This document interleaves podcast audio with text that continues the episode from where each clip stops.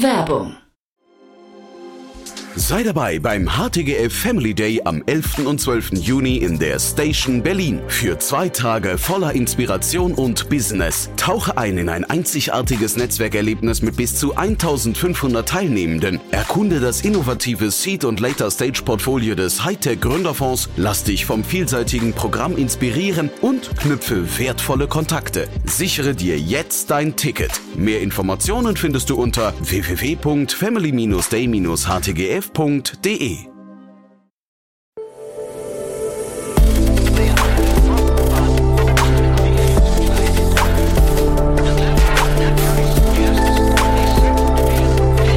Startup Insider Daily. Investments und Exits. Herzlich willkommen zu Startup Insider Daily. Mein Name ist Jan Thomas und ihr hört wie jeden Morgen hoffentlich unser Format Investments und Exits, wo wir ja mit Investorinnen, Investoren aus Deutschland, Österreich und der Schweiz über Finanzierungsrunden, über Exits und über alles, was aus Investorinnen und Investorensicht wichtig ist, sprechen, diskutieren, das hinterfragen und durchleuchten. Es gibt tolle Themen, die auf Analysen warten und so auch heute. Ich spreche mit Matthias Ockenfels von Speed Invest, der ist nach längerer Zeit mal wieder hier und er hat zwei tolle Themen mitgebracht aus dem Fintech und ich würde sagen so im erweiterten Sinne vielleicht auch sogar Klimabereich. Zumindest ist eine von beiden. Äh, ein tolles Gespräch geworden, finde ich. Das eine betrifft ein Unicorn aus Berlin. Also deswegen seid gespannt auf die Analysen von Matthias Ockenfels von Speed Invest. Startup Insider Daily. Investments und Exits. Cool, ja, ich freue mich. Matthias Ockenfels ist wieder hier von Speed Invest. Hallo Matthias. Ja, freut mich mal wieder dabei zu sein. Ja, super. Wir haben länger nicht gesprochen. Du warst ja auch, wurdest gut vertreten, muss man sagen. Aber nichtsdestotrotz schön, dass du wieder da bist. Ja, freut mich auch und freut mich zu hören. genau. Und äh, vielleicht fangen wir an mit ein paar Sätzen zu Speed Invest, ne? Sehr gerne. Ja, Speed Invest ist ein inzwischen über zehn Jahre alter paneuropäischer Seedfonds. Wir haben Offices in London, Paris, Berlin, äh, München und Wien. Ähm, insgesamt sechs äh, dedizierte Fokusteams. Ich selber kümmere mich um das Thema Marketplaces und Consumer. Wir haben ein Fintech-Team, ein Industrial Tech-Team, SaaS und Infrastructure Team, Health und Deep Tech. Und entlang dieser Themen äh, investieren wir sehr, sehr früh. Äh, zusätzlich zu diesem Fokus, äh, sehr fokussierten Approach, äh, bereiten wir oder geben wir noch operativen Support über unser Plattformteam. Ähm, und ja, wir haben insgesamt über 250 aktive Portfolio-Unternehmen äh, über eine Milliarde Asset Under Management und ja, zum Portfolio gehören Companies wie beispielsweise GoStudent, Bitpanda, WeFox, CoachUp ähm, oder auch Inkit. Und ja, das ist äh, Speed Invest. cool, ja, zehn Jahre ist wahrscheinlich viel passiert. Ne? Ich glaube, wenn man die äh, Zeit von heute, die, die Startup-Szene von heute mit äh, von vor zehn Jahren vergleicht, wahrscheinlich kein Vergleich. Ne? Ähm, Tag und Nacht, ja, jedenfalls. genau. als, äh, ja, ich bin, habe das Glück, da auch schon relativ früh dabei zu sein und äh, äh, ja, ist auf jeden Fall einiges passiert mhm. in der Zeit. Und wer euch ein bisschen besser kennenlernen will, du hast mir im Vorfeld gesagt, äh, es gibt eine, die nächste Konferenz von euch, ne? Richtig, ganz genau. Wir machen insbesondere mit dem Marketplaces Consumer Team einmal im Jahr unsere Marketplace Conference, äh, inzwischen auch wieder in Person, Gott sei Dank. Mhm. Die findet äh, dieses Jahr wieder in Berlin statt und zwar am äh, 21. September, einen ganzen Tag. Es wird auch noch ein bisschen äh, Programm drumherum geben, äh, wahrscheinlich an den Tagen äh, danach.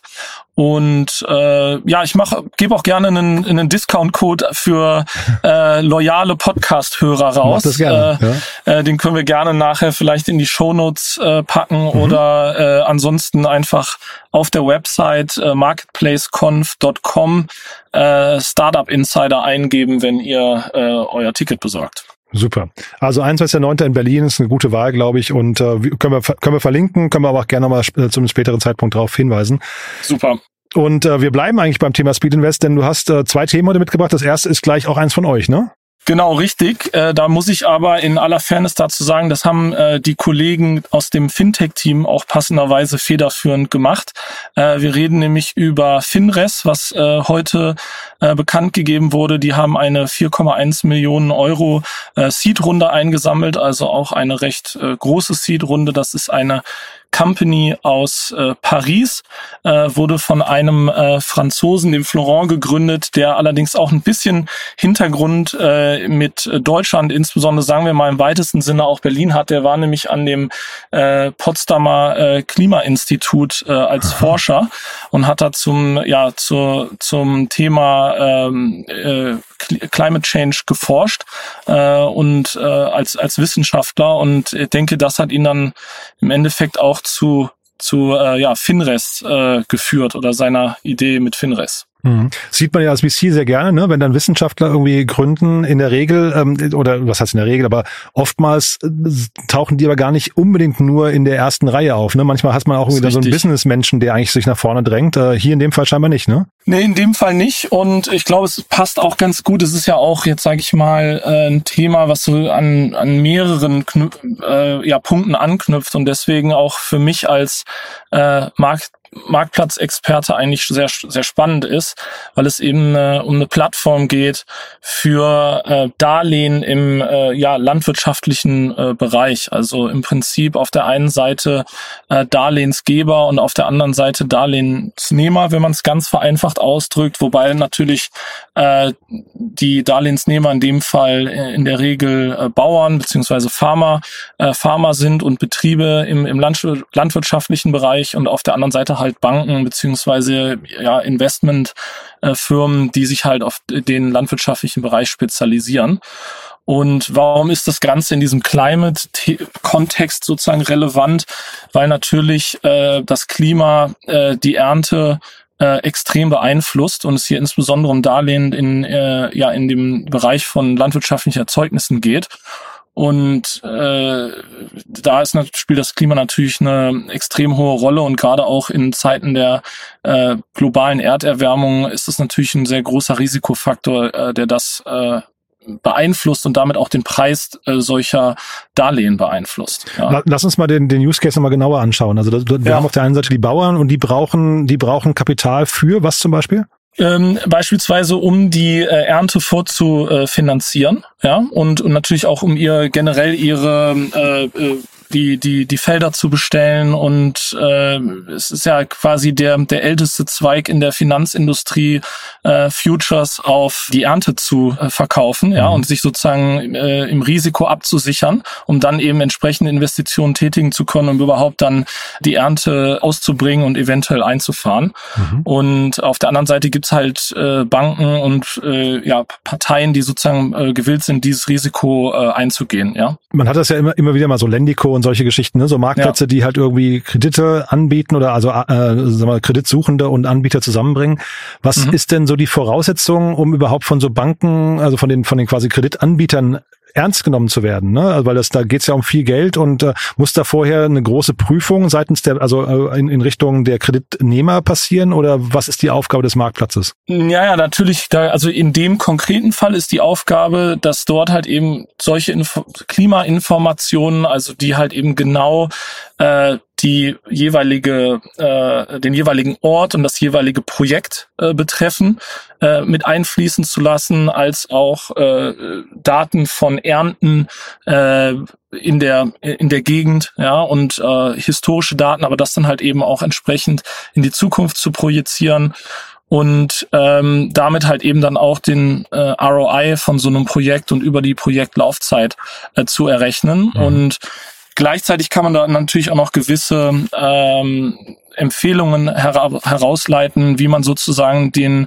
ROI erhöhen kann, um zum Beispiel eine bessere Ernte etc. einzufahren. Aber um auf deine Frage zurückzukommen, ich denke, um damit halt solche Daten äh, oder damit äh, solche Daten überhaupt verfügbar sind, muss natürlich eine entsprechende Historie vorhanden sein, sowohl äh, an externen Daten, äh, was jetzt äh, das Klima und das Wetter in der äh, in dieser Region äh, betrifft, als auch natürlich Daten zu als äh, Bauer oder Farmer, äh, was äh, äh, vorherige Ernten angeht, Preise, äh, historische Preise von äh, äh, den jeweiligen Gütern äh, etc. Ja? Also ich glaube, es ist extrem breit gefächert an unterschiedlichen Daten und Datenquellen, die damit einfließen. Mhm.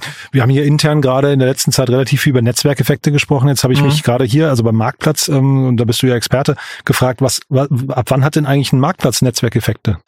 Ja, das ist ein guter Punkt. Also es gibt ähm, es gibt so ein bisschen so eine Daumenregel, sage ich mal. Äh, mhm. Das, äh, aber es kann man jetzt so, glaube ich, muss man auch differenzieren zwischen B2B und B2C.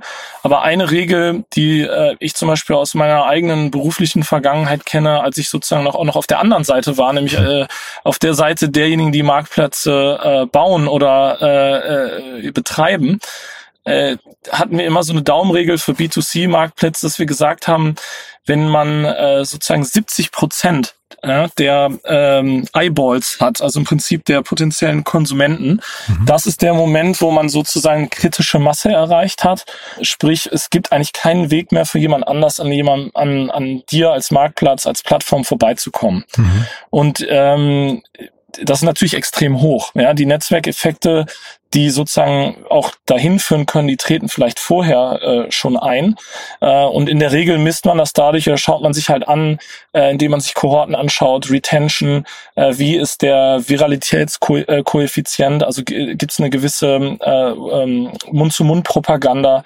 Äh, das sind alles Indikatoren dafür, äh, dass sozusagen ähm, Netzwerkeffekte funktionieren und äh, sich entfalten. Wie gesagt, diese 70 Prozent, das ist so ein bisschen Erfahrungswert. Äh, wenn man das erreicht hat, dann hat man quasi eine Position, die ist äh, aus, das ist sozusagen der, der Endstatus äh, und da kommt man nicht mehr dran vorbei. Weil es ja bei, bei, bei Marktplätzen immer diese wirklich diese Kunst ist, dieses Henne-Ei-Problem. Ne? Du musst genau. ja irgendwie auf beiden Seiten quasi das sehr, sehr gut austarieren. Ich glaube, da kann man sich als Startup auch wahrscheinlich total verzetteln, kann vielleicht auch die Energie Absolut. oder den Fokus auf die falschen Dinge legen, weil man gar nicht merkt, in welcher Geschwindigkeit da welcher Effekt wie gut greift. Ne? Also das Richtig ich glaube, da kann, können auch viele dran kaputt gehen eigentlich, ne? Das ist, glaube ich, das größte Problem bei allen. Und das ist ehrlicherweise auch, ohne da jetzt zu viel Eigenwerbung zu betreiben, ist einer der Gründe, warum wir diese Konferenz machen, weil das ein großes Thema ist natürlich. Also, ganz, also ja, eins ganz klar. in Berlin, da genau, die Antwort richtig. auf die Fragen. Ne? Genau. Ja. ganz genau. Und du sag mal ganz kurz noch was zu der, also wenn ich jetzt hier, äh, jetzt äh, habt ihr natürlich investiert, aber wenn ich jetzt so ganz neutral drauf gucken würde, würde ich denken, okay, da ist ein Unternehmen, das ist 2019 schon gegründet, das haben wir auch nicht vergessen. Das hat äh, eine relativ kleine Runde, 4,1 Millionen Euro mit sehr, sehr vielen Investoren. Da hätte ich jetzt gesagt, okay, wo, wofür spricht das? Entweder sie haben sehr, sehr früh sehr gute Traction gehabt und haben äh, selbst liquide Mittel entweder erwirtschaftet, also Cashflow, oder auch sogar selbst investiert. Das könnte die eine These sein. Oder aber sie haben sehr lange versucht, Investoren über, zu überzeugen und haben es jetzt irgendwie hinbekommen, eine Runde zusammenzubasteln mit aber dann doch, ähm, weiß nicht, acht oder sowas Investoren. Ne? Was jetzt nicht so, Na, verstehst meinen Punkt, ne? Also naja, nee, absolut richtig. Und als Außenstehender würde ich wahrscheinlich ähnliche Rückschlüsse ziehen, wenn ich da jetzt sozusagen von, von außen äh, drauf schaue, ohne den Hintergrund zu kennen. In dem Kontext ähm, muss man sicherlich auch ein bisschen den, den ähm, Hintergrund von dem Gründer berücksichtigen. Äh, und solche Projekte, die entstehen ja auch über Zeit und da ist ja auch viel von seinem eigenen Wissen sozusagen mit eingeflossen. Das ist jetzt, glaube ich, nicht so, äh, dass er die letzten, weiß ich nicht, drei Jahre damit verbracht hat, äh, äh, Fundraising zu betreiben, mhm. ähm, sondern äh, da ist die, diese Idee geformt worden und das ist für uns ein, äh, durchaus üblich, sage ich mal, dass wir Companies haben, die so eine gewisse Phase im, äh, ja, im Aufbau hatten, äh, wo es vielleicht weder Fisch noch Fleisch war. Mhm. Und dann irgendwann wurde sozusagen der Schalter umgelegt. Das muss ja auch nicht immer sein, dass die Leute da Fulltime dran gearbeitet haben, sondern das haben sie halt nebenher schon angefangen, da dran zu arbeiten, haben die Idee weiter an, weiter an der Idee gefeilt und sich, äh, sich dann irgendwann äh, stärker darauf fokussiert. Ähm, insofern äh, ist ja immer noch ein sehr kleines Team. Das sind äh, um die acht Leute, äh, also und, und sind noch sehr, sehr am Anfang. Und ich glaube, da ist viel von der von dem Gehirnschmalz sozusagen vorher mhm. schon reingeflossen, aber tatsächliche Umsetzung halt erst äh, in letzter Zeit an, äh, angegangen worden. Ja, mhm. also ja, ich glaube, muss man immer so ein bisschen aber ist, ist glaube ich, ein guter KPI schon generell. Es hängt natürlich auch davon ab, wie technologisch getrieben ist jetzt wirklich auch so ein Produkt und wie viel äh, Intellectual Property fließt da sozusagen rein. Aber es ist schon ein guter KPI, sich zu überlegen, wie lange braucht jemand, um wirklich PS auf die Straße zu bekommen. Ja, und auch finde ich aber trotzdem, wie viele Investoren sind dann gleichzeitig bei einer kleinen Runde an Bord, weil das, das, richtig. Also es gibt ja Gründer, die sind so erfahren, die machen das strategisch und wissen dann genau, ich möchte hier noch zwei Klima, äh, dabei haben und hier den Marktplatz und dann noch ein Fintech und ne, also das gibt's ja auch.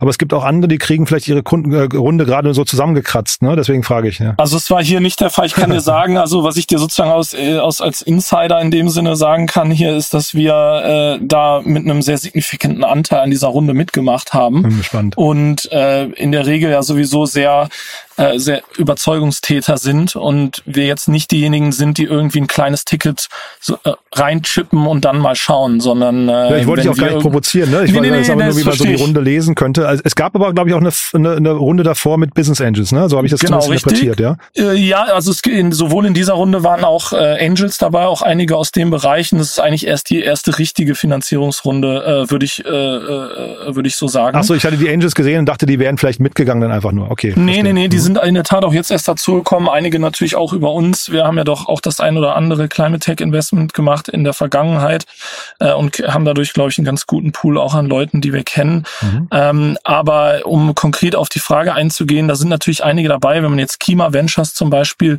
die sind ja dafür bekannt, dass die eine sehr hohe Schlagzahl an Investments machen, aber halt in der Regel immer nur Follower sind, mhm. keine Leader. Ähnlich ist das bei Plug and Play. Tiny ist, äh, wie der Name schon sagt, auch eher ein kleinerer Fonds.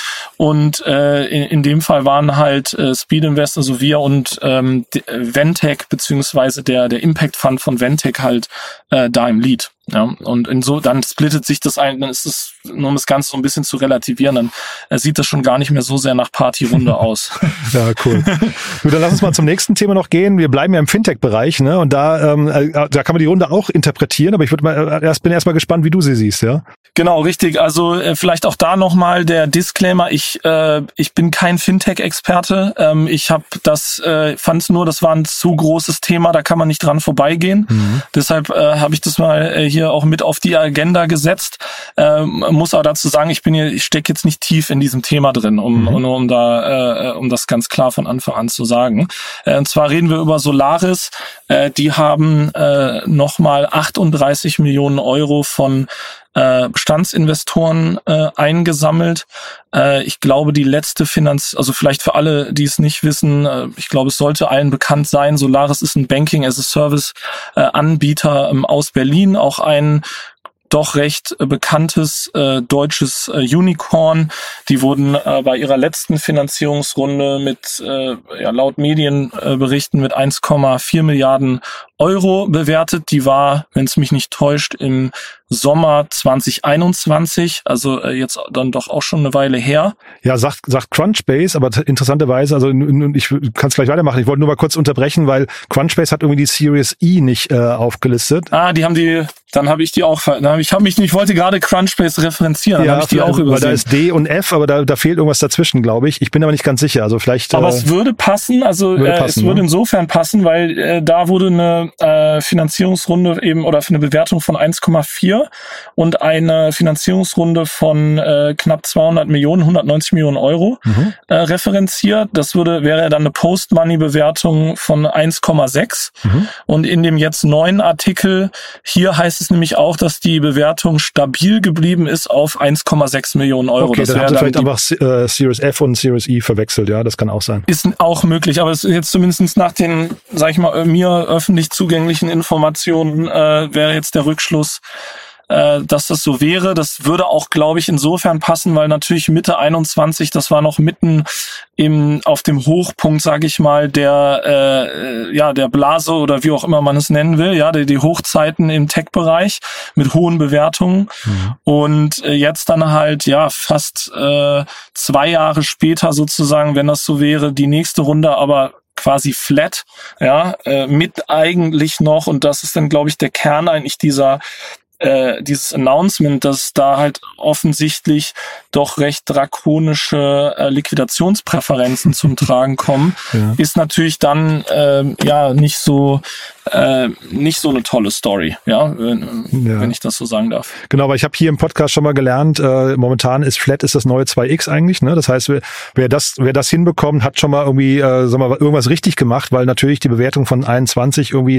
äh, sag mal jenseits des Maßes der Dinge lagen, ne? Ähm, Absolut. Trotzdem jetzt hier, wenn dann solche Liquidationspräferenzen drauf, draufkommen, das ist natürlich äh, für das Startup immer unschön. Ja. Das muss man halt dann auch sehen. Die eins sind die 1,6. Also es ist eh immer dann die Frage, ist es besser dann äh, eine Downround zu machen mhm. und einfach die Terms äh, dieser Runde relativ straightforward zu behalten oder äh, da irgendwie irgendwelche ähm, Fantasie-Liquidationspräferenzen äh, drauf zu haben. Das, das spiegelt dann ja auch den realen Wert oder Bewertung dieser Company dann auch nicht mehr wirklich wieder. Ja, da muss man mhm. sich äh, ein bisschen um die Ecke denken, sozusagen, was das dann eigentlich wirklich bedeutet, auch für, wenn man jetzt zum Beispiel als früher Investor reingekommen ist, ähm, was das dann entsprechend dem, dem Waterfall äh, wirklich wert ist. Mhm. Ja. Und es gab viel Veränderung im Management. Ne? Der Roland Volz ist vor äh, drei Monaten ausgeschieden oder vier Monaten im April ähm, ist, ist er raus, ne? mit langer Ankündigung.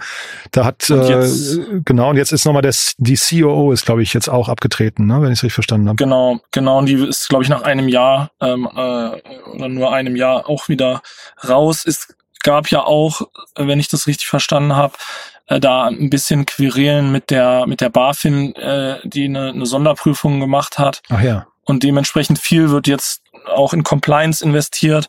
Es war ursprünglich mal ausgegeben worden, dass 50, äh, 60 Millionen Euro eingesammelt werden sollen. Jetzt sind es 38 in einem First Closing. Ich meine, wie du schon richtig gesagt hast, ist immerhin Geld eingesammelt, was jetzt in der aktuellen Zeit, in den Phasen, in der Wachstumsphase äh, extrem schwierig ist, muss man auch dazu sagen. Und, und von daher will ich das auch nicht äh, schle nur schlecht reden. Ich dachte aber auch, dass halt in dem aktuellen, äh, ja, in dem Kontext einfach ganz interessant ist. Jetzt nicht, was ist, was man einfach so überblicken kann, aber es spiegelt sicherlich ähm, ja, den, äh, den aktuellen Zeitgeist ganz gut wieder. Ja. Total. Zeitgleich muss man sagen, die Solaris Bank wurde äh, 2021 von extrem vielen Marktkennern extrem gehypt, muss man sagen. Ne? Die, die galt als IPO-Kandidat, hat jeder gesagt, das ist eigentlich eine, eine total clevere, stabile ähm, Geschichte, die die aufbauen. Also sehr smart, aber zeitgleich dann, dann wurde, glaube ich, Contest geexitet. Das war, glaube ich, ein großer Kunde von Solaris. Jetzt wurde Penta dann verkauft, auch ein Ries oder vielleicht sogar der größte Kunde. Das heißt, es kann auch sein, der Markt hinterher hat sich irgendwie gedreht und dementsprechend dementsprechend ist da auch möglicherweise Cashflow oder Liquidität, Umsatz einfach weggebrochen. Ne? Absolut Deal mit ADAC. Die sollten das äh, Kreditkartenportfolio vom ADAC übernehmen. Äh, das verzögert sich. Da ah, ja. sind dann wahrscheinlich auch die Umsätze, die nach, die, die, die nicht entsprechend schnell reinkommen. Also mhm. es wird mhm. sicherlich einen Einfluss haben. Stand auch in dem Artikel von, äh, von Finance Forward hier, dass sie im im Umsatz um 30 Prozent im Jahresvergleich gewachsen sind auf 130 Millionen Euro bei einem Fehlbetrag von 56 Millionen Euro, äh, wohlgemerkt.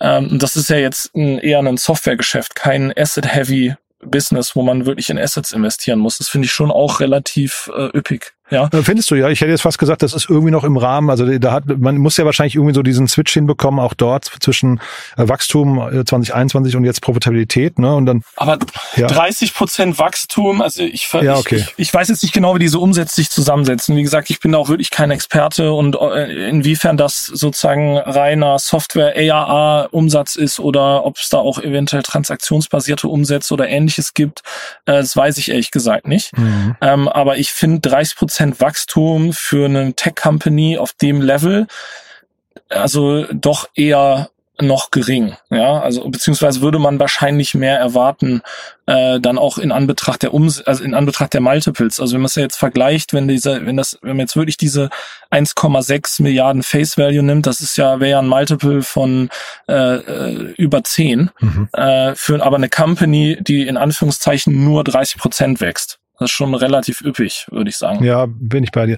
Zeitgleich so Managementwechsel ist natürlich auch hinterher immer ein Dämpfer, ne? Das darf man auch nicht verwechseln. Also und wenn jetzt hier so der neue, der kommt von von Aux Money, ne? Der Carsten Hölkemeyer heißt er. Ja. Ähm, da gab's, der ist jetzt seit drei Monaten wirklich erst richtig am Steuer, kommt vielleicht mit der alten COO nicht richtig klar. Das sind vielleicht alle so Indikatoren dafür, dass da auch mal so eine Delle noch äh, vertretbar ist möglicherweise. Ne? Du und das ist bei jeder. Ich also ich würde behaupten, äh, dabei fast jeder guten Company geht's ja nie immer äh, gerade nach oben, sondern es gibt immer Dellen auf dem Weg dahin genau. und und das ist glaube ich absolut normal. Deshalb ist da jetzt auch noch nicht aller Tage Abend. Ähm, äh, und, und ich glaube, äh, man wird dann sehen, was die, was die Zukunft bringt. Und meistens kommt man ja aus solchen Phasen dann auch gestärkt heraus, wenn man es halt eben schafft, äh, ist, ja, wenn man es da durchschafft im, im Prinzip. Ja. ja, zeitgleich, also ich hätte jetzt fast gedacht, also ich hätte mich nicht gewundert, wenn der Umsatz, äh, ähm, sagen wir, flat wäre und gar nicht gestiegen wäre, eben aus der genannten Gründen, wenn da so große Accounts wegbrechen.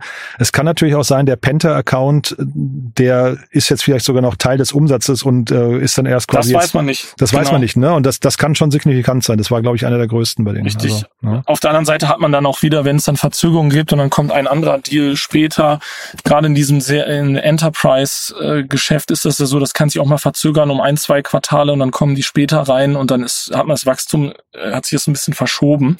Das heißt ja auch nicht unbedingt, dass es komplett weg ist, sondern es sich halt nur auf der Zeitleiste verschiebt. Ja, und ich finde 1,6 Milliarden, also erst, das muss man erstmal erreichen, ne? Also. Ne, absolut. Wir haben nicht viele davon ja, genau, und ähm, ist auch dafür, sozusagen ne?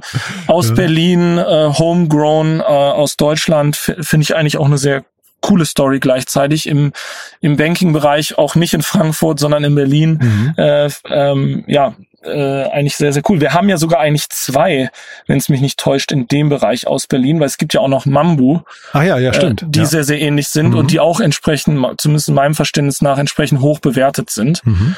Ich weiß nicht genau, wie es denen geht, äh, ehrlich gesagt, aber die hatten auch, glaube ich, eine größere Finanzierungsrunde. Ja, muss man aber einladen. Da hast du ein guter, guter Hinweis, ja. ja. Beide aus Berlin. Mhm. Also spannend, Matthias. Da hast du zwei schöne Themen mitgebracht.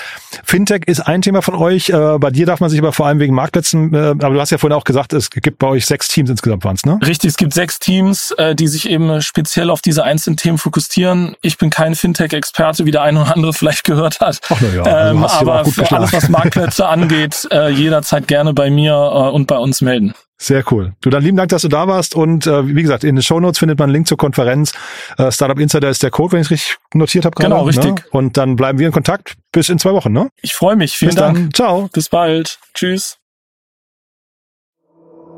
Startup Insider Daily, Investments und Exits. Der tägliche Dialog mit Experten aus der VC-Szene. Ja, das war Matthias Ockenfels von Speed Invest und das war Investments und Exits für heute. Ihr habt's gehört, wenn ihr Speed Invest kennenlernen wollt, es gibt einen Code für die Konferenz. Den Link dazu findet ihr in den Shownotes. Der Code, wie gesagt, zumindest so habe ich es mir notiert, Startup Insider. Ja, schaut's euch mal an, vielleicht ist das was für euch. Und ansonsten, apropos anschauen, gerne mal unsere Plattform anschauen. Ihr wisst ja, wir bauen Deutschlands größtes Verzeichnis für die, die deutsche bzw. österreichische und Schweizer Startup-Szene auf. Wir versuchen dort nach und nach alle Startups, die man kennen sollte, zu kalligrafieren mit ihren Business Angels, Investoren, mit ihren Gründerteams natürlich vor allem. Ganz viele Nachrichten, Podcasts und so weiter und so fort, ein großes Jobboard. Also ich glaube, es ist ein richtig cooles Projekt, an dem wir da schwerpunktmäßig arbeiten. Und vielleicht gefällt's euch ja, vielleicht habt ihr auch Ideen für uns, was wir dort noch implementieren sollen, also neue Features, neue Bereiche und so weiter und so fort. Also schaut's euch mal an und vielleicht kennt ihr auch noch jemanden, der oder die sich das mal angucken soll, dann gerne weiterempfehlen. Ich sage vielen Dank fürs Zuhören, euch einen ganz tollen Tag. Vielleicht hören wir uns nachher nochmal wieder und falls nicht nachher, ja dann hoffentlich spätestens morgen. Bis dahin, alles Gute. Ciao, ciao.